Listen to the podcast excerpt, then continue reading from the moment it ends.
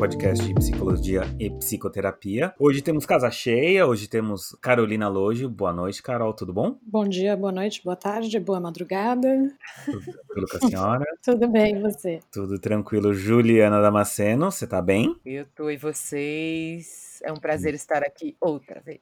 Melhor agora. E professor Arthur, tudo tranquilo contigo, rapaz? Tudo bem, gente. Tudo bem com todo mundo. Tudo bom. Então, gente, essa semana, como para as pessoas que estão ouvindo mais pra frente, essa semana teve um episódio muito interessante de briga, né? Aquela cena nos 80 de festa familiar que sempre rolava fogo com papel de celofane. Eu acho que nos anos 20 e 20 rolou uma coisa parecida entre um entrever entre duas crianças. A gente não vai entrar aqui para falar sobre psicologia infantil porque ninguém aqui é especializado nisso. Porém, contudo, todavia, o que me chamou muita atenção foi as pessoas dizendo quem era a psicopata ali. Se a psicopata era a Maria Eduarda, se a psicopata era a Maria Fernanda, e eu não sei mais se esses são os nomes, mas é muito divertido, assim. Existe um, um gozo da galera de apontar o dedo e falar assim, ah, essa aí é psicopata. Conversando aqui com os meus colegas, a gente chegou à conclusão de que como é gostoso dar nome às coisas, né? Ah, é irresistível, não é só gostoso. É irresistível, eu acho. Quantas vezes, caros colegas,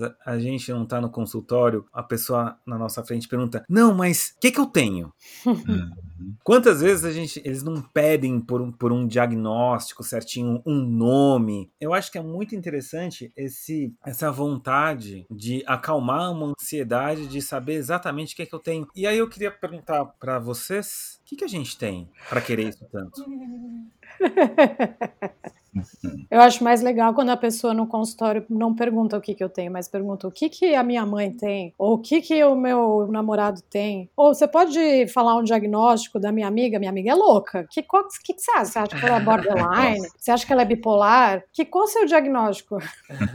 Você precisa categorizar, amiga. Isso. Precisa. Eu tinha um amigo médico que queria tanto saber o que, que ele tinha, porque assim, ele não tinha nada nítido, ele não tinha nenhum diagnóstico, ele não tinha nenhum sintoma nítido, mas talvez ele tivesse questões a trabalhar em terapia, né? E ele falava assim, cara, mas vocês não aprendem a fazer aqueles exames com desenho ou algum tipo de avaliação assim, possa aplicar em mim? Falei, cara, tem tipos de avaliação, mas que eu não posso, assim, e a gente tinha viajado junto, a gente estava em outro contexto, né? Falei, eu não posso virar agora e começar a aplicar nada em você, né? E eu não poderia fazer isso eu com você também, né? E aí ele falou, não, mas fala aí, o que, que eu teria que fazer? Eu falei, ah, cara, depende, tem muitos tipos de exame. Tem um exame, por exemplo, baseado em desenhos, né? A pessoa desenha uma figura humana, uma árvore. Aí ele pegou um Sim. bloquinho do bolso e começou a desenhar com bico. Falou, me fala aí, me fala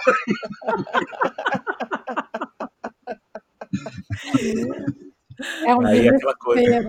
Só fazer um adendo aqui, antes que chamem a nossa atenção. Você falou, ah, quem é o psicopata, né? A gente nem usa mais esse termo. Quando, quando precisa fazer laudo, na verdade, a gente tem que usar transtorno de personalidade antissocial. O termo psicopata, os termos, né? Psicopata, psicopatia, psicopático, eles caíram, eles estão em desuso, não se usa mais isso. É um termo considerado antigo, não se usa mais. Mas eu vi na Netflix. Ah, então tá tudo certo. Então, beleza. Então, relevo o que eu falei. Tá ah. Ah, É aquela coisa, né, Arthur? Se você, ah, desculpa, eu não posso aplicar o HTP, o DFH, né, que são esses testes. É, Eu não posso. Tipo, é aquela coisa, eu não posso, eu não quero, né? Uhum. Tem, é e muito não engra- vou também, né? Não vou, pelo amor de Deus. Não vou. Outra desespero das pessoas é. E aí, você é INFTJ? Ah, viva o MBTI. Ah, eu faço Você questão é de o- desconhecer isso. É que você não passou por RH. Em RH, Não, é. ele é amado, o teste mais amado. Era, era, pelo menos, há 10 anos atrás, quando eu trabalhei em RH. É, não, RH agora chama Twitter. Não, chama LinkedIn. Não, é muito engraçado, assim, porque eu acho que isso. Se você até mesmo tirar da psicologia, ah, não, isso aqui é porque você é muito virginiano. Sim. Uhum. Eu acho que. Ah, não, é porque você. Porque a minha lua é em touro. Por isso que eu sou. Exato. Isso, ó, ó, mas, ô, ô, Carol. A minha isso lua é- não é em touro, é em escorpião. É, Ah. essa Carol, semana, você só tá falando essa isso por- semana o Eduardo falou um negócio pra mim que é sensacional. Ele falou assim: olha, eu só acreditaria em signos, por exemplo, já que eu sou escorpião, se eu fosse capaz de dar uma ferroada em quem me fudeu. Se o cara de touro conseguisse quebrar a cara de todo mundo. Aí, neste caso, eu acreditaria. Aí eu falei, é, faz sentido. Quanto Como bom no leonino careca que sou, concordo com ele. Se as pessoas de Libra fossem muito equilibradas, né, por exemplo. Ah, eu sou, não vem não, hein? Sai daqui, eu sou pra caramba. Vocês só estão falando isso porque vocês são geração Z. Eu sou geração G, Pedro, geração glaucoma. Ah, Então, e é muito engraçado porque é meio isso, né? Então, assim, brincadeiras à parte, eh, seja testes, o, MBTI, astrologia, Rochar, né? puxar, teste eh, de sangue, ou seja, Teste porque da capricho. teste da capricho, teste do BuzzFeed, que tipo de batata você é. Nossa, do BuzzFeed, né? Eu acho que as pessoas têm uma tendência, eu vejo isso, tem uma tendência a terceirizar a identidade. Porque quando eu tenho uma, um teste, quando eu tenho uma avaliação, quando eu tenho um nome, quando eu tenho um rótulo, eu tenho uma identidade já feita. E aí fica tão mais fácil porque, ah não, isso é porque eu sou ano do rato. Hum. Gente. Eu juro, eu tô tentando respeitar as singularidades, mas, cara, eu sou ano do rato. É muita busca, né? É muito vazio. É muito vazio. É muito vazio. Tem que, tem que preencher muito, botar muita areia nesse buraco aí, amigo. Não, e, e é isso, assim, ela tem um diagnóstico. Eu adoro quando as pessoas falam assim, não, é que eu sou um deprimido ansioso. Aí eu fico, tipo, nossa. Você é deprimido, ansioso, puxado no molho da esquizofrenia com dose de borderline. Claro, certamente. Você é tudo isso aí. Mas Não é? é, mas a A gente. coisa grega e batata salteia acompanha. E, e é legal porque também agora na moda, né? Um tempo atrás a moda era diagnosticar todo mundo de borderline. Ah, não, porque eu sou borderline, eu sou borderline. E eu não sei se as pessoas sabem que borderline é uma doença da personalidade. E que na psicopatologia, as doenças que remetem à personalidade, os F70 pra frente, são aspas, as piores. Não sei se a gente pode falar que são as piores São as patologias. de mais difícil tratamento, né? São as patologias de mais difícil tratamento porque dizem respeito à A maneira de ser, sim. personalidade. Sim, sim. Então, de repente, ah, não, eu sou borderline. Ufa, que bom. Oi? Amigo, se for pra escolher, eu prefiro ser uma depressãozinha, assim, maravilhas, tranquilo. Mas é Ufa, que que bom, porque eu- alguém me disse que eu sou algo, algo É. que eu não consigo explicar. Então é melhor que eu seja algo, mesmo que seja o pior dos algos, do que não ser coisa nenhuma ou não ter nada detectado. Mas é a questão dos rótulos, né? Eu acho que a gente cai muito fácil nessa questão de rotular. E eu falo até assim, eu passei por isso recentemente, o ano passado, ano retrasado. Eu fui fazer terapia com uma pessoa nova, uma psicóloga que eu não conhecia, que me indicaram lá. E aí ela, na, sei lá, no segundo mês de terapia, tipo na sexta sessão, resolveu falar que eu era borderline. Meu Deus. E, e começou a me rotular e falar assim: não, porque você é muito impulsiva, né? Oi! Da onde você tá tirando que eu sou impulsiva? Pelo contrário. Eu sou uma planta praticamente, não tenho nada de impulsividade. Eu queria ter. Eu queria ter uns, um toquezinho borderline, mas não, né? Obviamente, encerrei, né? agradeci o diagnóstico aí dela. Porque, assim, a- até entre nós psicólogos, a gente tem uma tendênciazinha a rotular. Sim, Isso sim. vem lá da faculdade, né? Quem não estava no segundo ano da faculdade começou a se autorrotular, né? Tipo, ai, acho. Dar o Galarrondo, né? Aula de, psicologia, de psicopatologia era maravilhosa para isso, né? Ai, eu tenho transtorno afetivo bipolar. Ah, não, eu tenho toque, eu tenho. Algum transtorno eu tenho, com certeza, né? Eu tinha uma aula de, de testes. Eu não vou lembrar agora exatamente o nome da matéria, professor pode me corrigir. Eu não Hum. lembro justamente porque eu quis- fiz questão de apagar, porque era uma aula que eu detestava. É. É, eu sempre, eu só gostava de testes da Capricho, como disse a Carol. Esses eu fazia todos.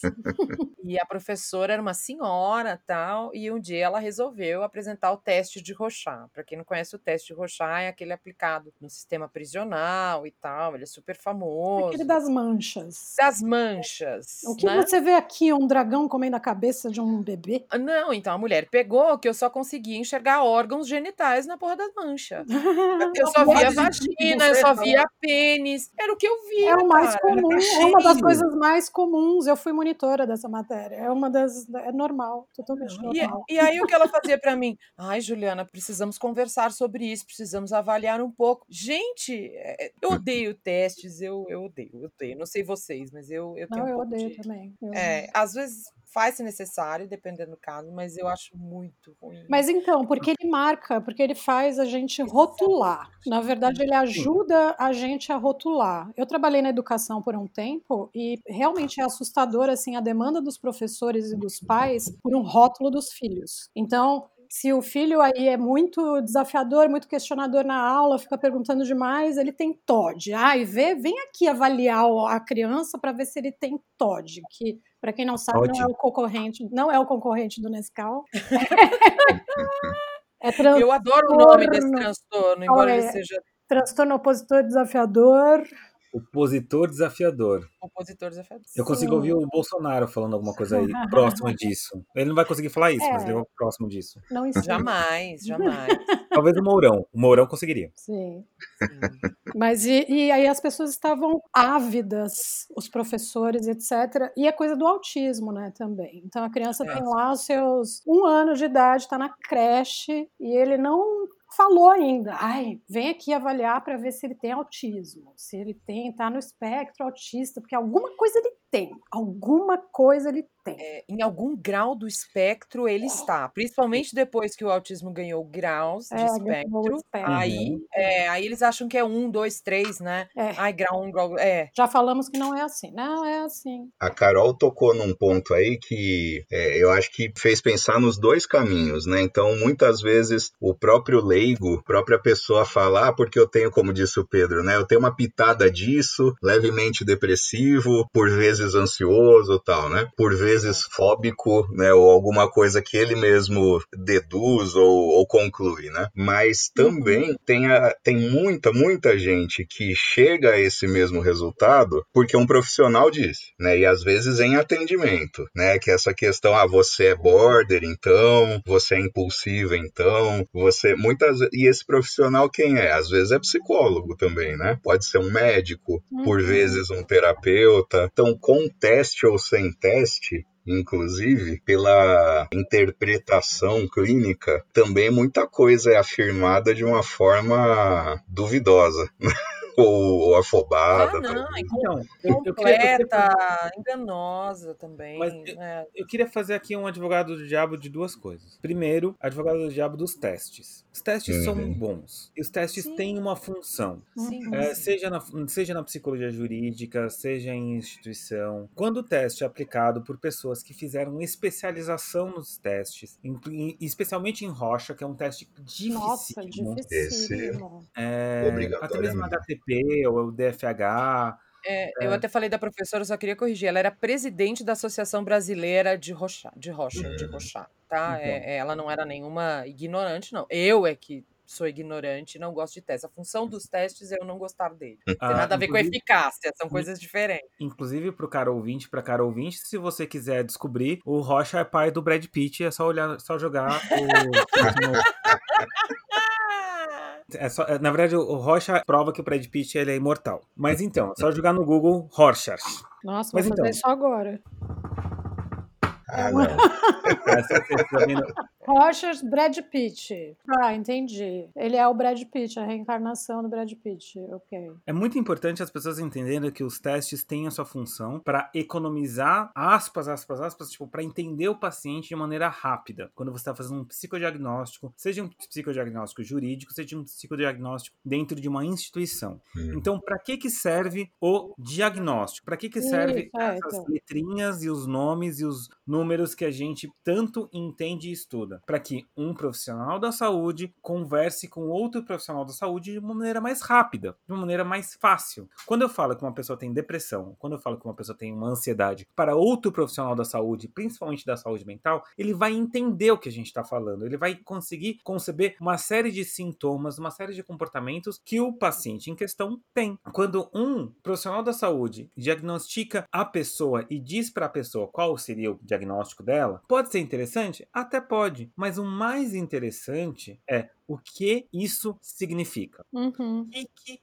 isso quer dizer na prática, no dia a dia. Eu gosto de pensar que existem tantas depressões, existem tantas ansiedades, existem tantos borderlines, etc., quanto existem pessoas no mundo. Sim. Quando eu falo o João tem depressão, ele tem a depressão do João, que é diferente da depressão da Maria, que é diferente da depressão do Pedro, que é diferente da depressão da Juliana. Cada pessoa vai viver a depressão de uma maneira diferente. Os aspectos que fazem ser uma depressão de um profissional da saúde para outro profissional da saúde são parecidos. Só que isso serve institucionalmente, né? Isso quando eu vou conversar com algum psiquiatra que atende os meus pacientes, eu vou conversar nesses meios. Eu vou conversar com essas palavras, é quase que uma língua. É que eu acho que as pessoas pegam isso como identidade delas. Sim. Porque as pessoas que deram esse diagnóstico para ela não explicaram, não tiveram tempo ou cuidado de falar o que isso significa. Então, às Sim. vezes, cai na minha, na minha clínica, pessoas, ah, eu tenho depressão. Aí eu pergunto, tá, mas por que você tem depressão? Ah, porque tal pessoa me disse. Tá, mas o que, que isso quer dizer? Aí a pessoa fica, dá aquela tela azul da morte. Aí, às E vezes, ela, ela cita o DSM, né? Cita o- o- o- os sintomas. Ah, porque eu tenho insônia, não sei o quê, nananana. Mas, Ah. Pedro, entrando um pouco aí nesse assunto, eu acho que essa questão do diagnóstico é um pouco delicada, exatamente pela questão do rótulo. Porque, às vezes, Uhum. o rótulo ele pode ser bom, ele pode ser interessante. Assim, eu conheço muitos casos de pessoas que foram diagnosticadas tardiamente, por exemplo, e que foi um alívio na vida delas saber que elas têm aquele diagnóstico, que é Sim. um pouco da polêmica que está acontecendo com a questão do autismo, que é fato isso. Sempre foi entendido dentro da psiquiatria que autismo era uma doença primeiro, doença, isso já caiu, uma, uma questão masculina, que mais meninos apresentavam autismo do que meninas. E hoje começou -se a descobrir que não, que na verdade é porque as meninas sempre foram, é, tinham que ser tímidas e tinham que ser retraídas, porque senão elas não seriam meninas boas meninas. E aí várias mulheres que hoje já são mulheres, estão hoje descobrindo que estão dentro do espectro autista e nunca foram diagnosticadas e nunca foram atendidas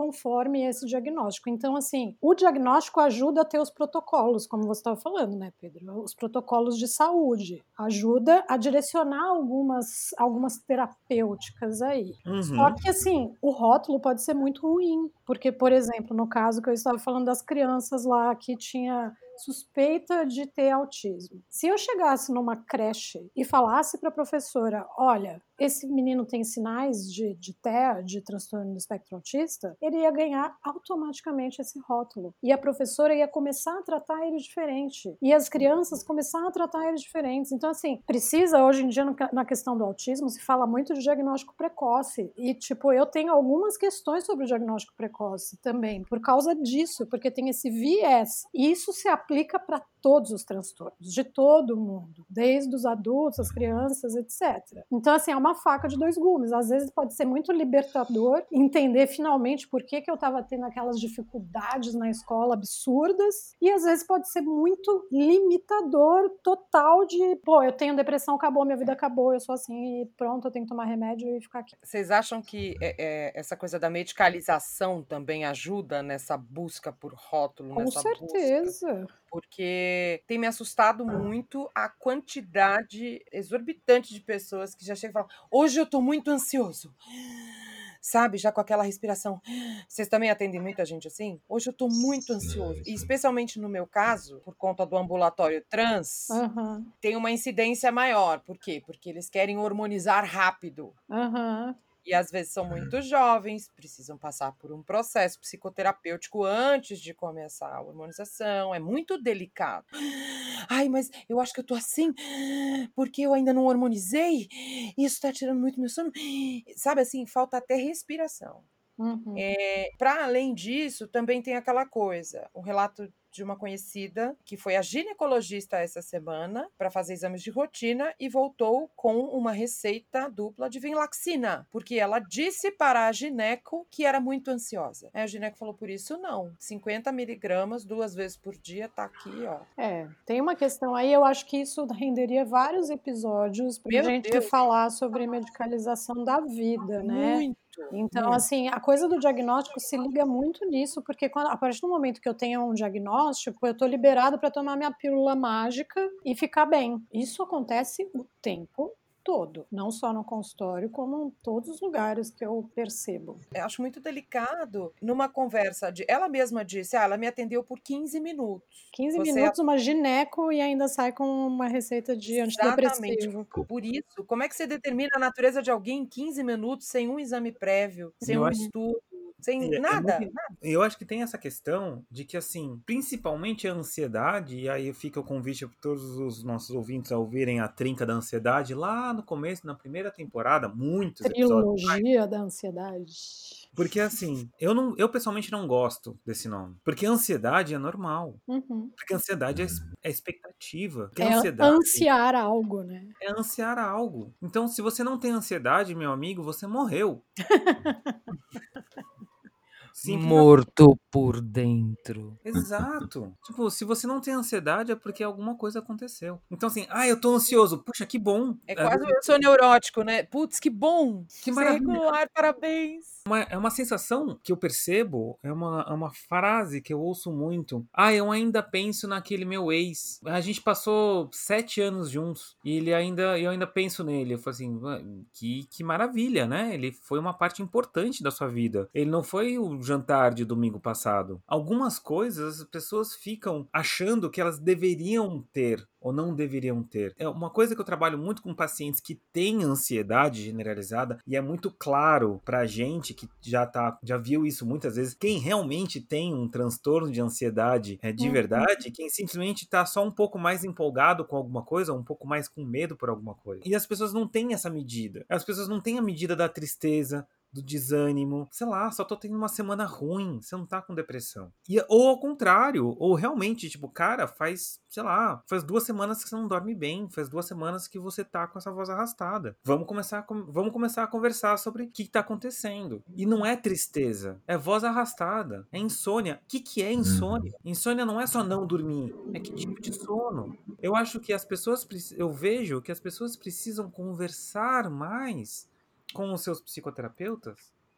As pessoas e os psicoterapeutas precisam também é, conversar mais com outros psicoterapeutas para aplacar a vontade de dar uma identidade para essa pessoa. Porque quem aqui não atendeu alguém que a primeira frase foi: Eu sou muito inseguro. Insegurança, Não, o problema- o ansiedade, problema- o problema é que eu sou de inseguro.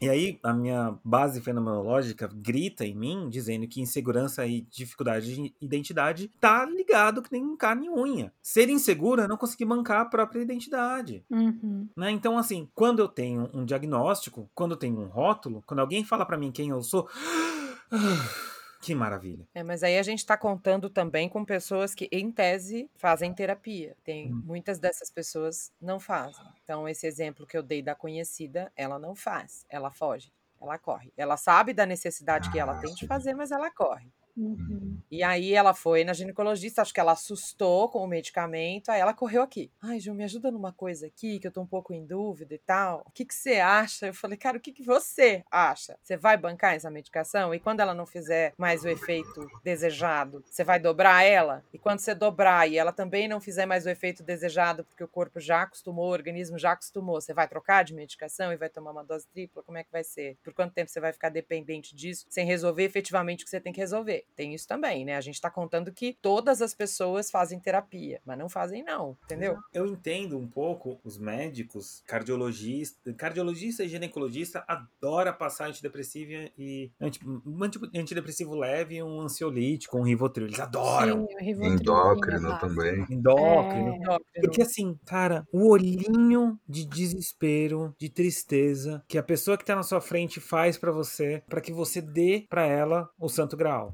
O alívio, né? A pessoa chega ali tão tensa que aqu- aquela receita representa para ela o alívio. Exato. Mas é uma mentira. É isso que é o problema, né? Porque é, É uma só mais mentira. uma ilusão, é só mais um holograma aí da vida que, felizmente, se fosse fácil assim, tava todo mundo bem. Porque a quantidade das pessoas que tomam hoje em dia medicação, o mundo estaria perfeito. Estaríamos todos de mão dada, correndo na rua, felizes. Let the sunshine. Né? Já fiquei imaginando. É. Quem, quem precisa, quem precisa mesmo de psicoterapia é gineco, né? Quer dizer, as duas precisam, mas certamente gineco precisa. Porque é ela, ela não consegue falar pra moça, sofre aí. É, ou procura um Uhum. psicólogo, né? Ou Uhum. Mas é porque, cara, o paciente tá lá e de repente ele fala, fala, fala, e aí ele tem um insight. E ele descobre alguma coisa sobre a vida dele e fala assim: Nossa, eu sou assim por causa disso, disso, disso, aquilo. E aí ele olha pra você: E agora, o que, que eu faço com isso? Aí eu viro assim, com a maior leveza e tranquilidade, eu respondo: Não sei, se vira aí, a vida é sua. Se tem algum médico que nos ouve, eu fico aqui o meu apelo para vocês. Pessoas sofrem, pessoas doem e não é responsabilidade sua tirar o sofrimento delas. Hum. Aliás, esse conselho serve para todo mundo que conhece alguém que tem algum tipo de situação de trauma, de transtorno ativo. Ah, o meu namorado tem depressão, não sei o que eu faço. Fica do lado, segura na mãozinha e pergunta para ele o que ele quer. Você não vai ser responsável para tirar a dor dele. A medicação não vai tirar a dor dele. O terapeuta, o padre, o pastor, a mãe não vai tirar a dor dele, A mãe provoca, né? A mãe não tira. Alô? né? Eu vou guardar a psicanálise para Juliana. O rótulo, o nome, não vai dar ou tirar a dor dele. É normal você querer um rótulo. O rótulo serve para muita coisa, mas definitivamente não serve para te dar uma identidade. Você é responsável por ela e tá tudo bem. Que profundo. E quem quer classificar relacionamentos? Ai, é namoro? Não é namoro? Não, é transtorno, né? Não, quem classifica relacionamentos é o Silvio Santos. É namoro? Ou amizade. Eu tava, Mas não é, tem que ter um nome, senão não faz sentido, né? gente, tava tecendo toda uma crítica aqui ao DSM-5 e tal, pensando na psiquiatria, mas deixa pra lá. Deixa eu falar um negócio. Teve uma época que eu tava. Aliás, teve uma época e teve muitas situações até espaçadas umas das outras, né? Mas sempre que eu tava é, solteiro, mas de repente eu não tava solteiro, então assim, eu tô com alguém, né? E aí quando eu falava pra, pra algum amigo ou pra algum colega de trabalho, eu ia contar alguma coisa, ah, eu saí ontem, né? Eu, eu tô saindo com alguém, né? E eu acabava falando sempre dessa forma, né? Eu tô com alguém, eu tô saindo com alguém, eu conheci alguém, e, e é sempre o, o modo como eu acabava falando, e muita gente me perguntava, não é mulher? Não tem pipi. É muito indefinido. Não, Ou alguém, um- né? é- Então eu acho que, gente, vamos deixar. Toda vez que alguém falar pra você que você é isso, você é aquilo, fala, beleza, cara, valeu. Tenta entender. Se algum, se algum profissional da saúde mental disser pra você, der algum diagnóstico pra você, antes de entrar na Wikipédia, conversa com esse profissional. Tenta entender por quê. Porque você vai ter a sua depressão, você vai ter o seu toque, você vai ter o seu borderline. Cada borderline, cada transtorno, cada diagnóstico ele é diferente. Ele tem que te ajudar a, a fazer você se entender e não o contrário. Uhum. Acho que não cair em simplificações, né? Porque os diagnósticos eles simplificam demais, eles têm uma tendência a simplificar demais a vida de uma pessoa que é complexa e rica demais para caber num F41 qualquer da vida. Exato, porque o diagnóstico não serve para dizer quem você é. O diagnóstico serve para duas pessoas da saúde mental conversarem e não o contrário. Ele é simples porque ele tem que ser simples, mas ele não vai diagnos... ele não vai dizer quem você é. Você vai dizer quem você é. Você vai dizer como é a sua depressão. Você vai dizer como é que é a sua ansiedade. Você vai dizer como é que é o seu transtorno, se é que você tem um transtorno. Não o contrário. Uhum. E isso que é maravilhoso. Na hora que você consegue superar o seu rótulo com você, porque a sua identidade é maior. Fica aí o meu apelo a todos os profissionais que dão um diagnóstico, seja de saúde mental, seja de, sei lá, caganeira. Meu Deus. O Pedro tá, o Pedro tá, tá Qual é o total fazanal hoje, hein, Pedro? O Você CID tá do- Uh! fazanal total. Mas assim, explica, conversa. Você vai crescer a partir disso. E com isso eu vou desejar meu boa noite e pedir para que você siga a gente aí no seu agregador de podcast, siga a gente no Spotify, siga a gente na Apple Music. A gente tá na Amazon agora. Não deu nenhum view, mas quem sabe. Opa! Exato, é. A, a gente Amazon. tá onde agora, Pedro? Repete, por favor. Amazon. Bezos me, me, me patrocina, paga minha cerveja. Gostaria de agradecer a presença de todo mundo aqui que está nos ouvindo. Gostaria de agradecer a presença de Juliana Damasceno. Boa- bom dia, boa tarde, boa noite, bom momento. Só aproveitando rapidinho para mandar um beijo para Ingrid, lá de Volta Redonda, Rio de Janeiro, que adora ouvir o programa enquanto está trabalhando, achei curioso. A Fran Maceno, né, Pedro? Que escreveu no Sim. Instagram do Espelho, dizendo que aprende muito com a gente e que iniciou terapia após nos ouvir. Então, beijocas para Fran também, obrigada. A E Kelly, a, a, a Hum. Kelly, a Fran, a Gabi, o Vitor, a Gi. Todo mundo que manda mensagem pra gente no Instagram, todo mundo que manda DM pra gente no arroba espelho psi, no- nos nossos twitters da vida. Agradecer a audiência de todo mundo. Falar para que esse episódio, todos os episódios servem como uma excelente indireta para o seu amigo. A Ju vai mandar para ginecologista. Ah, Olha, Não, não, porque eu sou contra a patologização da vida. Uh. Então, gostaria de agradecer a presença da Carolina Lojo. Obrigado, Carol. Obrigada a vocês todos. E ao nosso Arthur Chagas. Obrigado, Arthur. Obrigado, gente. Seguir a gente no arroba Espelho Psi, no arroba Pedro Psico, no arroba Carolina Lojo Psi, no arroba Psica Ajudar e no arroba É a Vez da Juliana. Ai, minha vez? Ai, que emoção. Fenda do sentido. Muito obrigado, gente. Fiquem agora com os erros de gravação que eu imagino que a Juliana vai colocar. É, É, só que hoje não tem muito não, viu? Não vai animando não, viu? Queridinho que só ouve, querido ouvinte que só ouviu pi, hoje não tem muito não, que a gente engatou, tá? Ui, pera, como é que a gente engatou? Uh. A gente não falou como é que a gente tá gravando, se a gente tá no mesmo ambiente, o que, que a gente vai fazer depois, como, A se a gente está tá em com ou não. social, vai. Juliana, Ai, verdade, verdade. ainda. Eu gostaria de agradecer todo mundo e fazer um convite que eventualmente haverá uma cerveja do espelho, quem quiser estiver em São Paulo. Não, quando no primeiro Quando tiver momento, vacina, né? Mas a gente não tá em isolamento social? Que cerveja é essa? Quando acabar a momento que- pandemia. No Ah. primeiro momento que João Dória enfiar uma vacina na minha bunda, a gente vai sair em. Bota.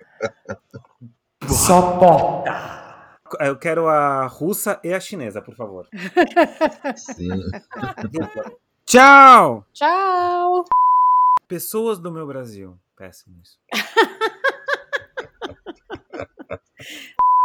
Já que vai cortar, que lindo seu gato! Essa não é mais a Billy. Quem é essa aí? É a Billy. É a Billy? Ah, é É uma menina, que coisa linda! Oh, É meu Deus, eu quero um gato. Você quer conversar?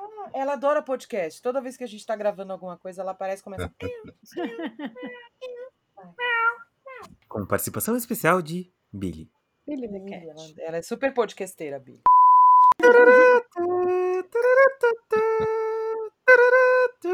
Ah, não, é. Não sei. The Final Ah, Countdown. Final Countdown. Pô.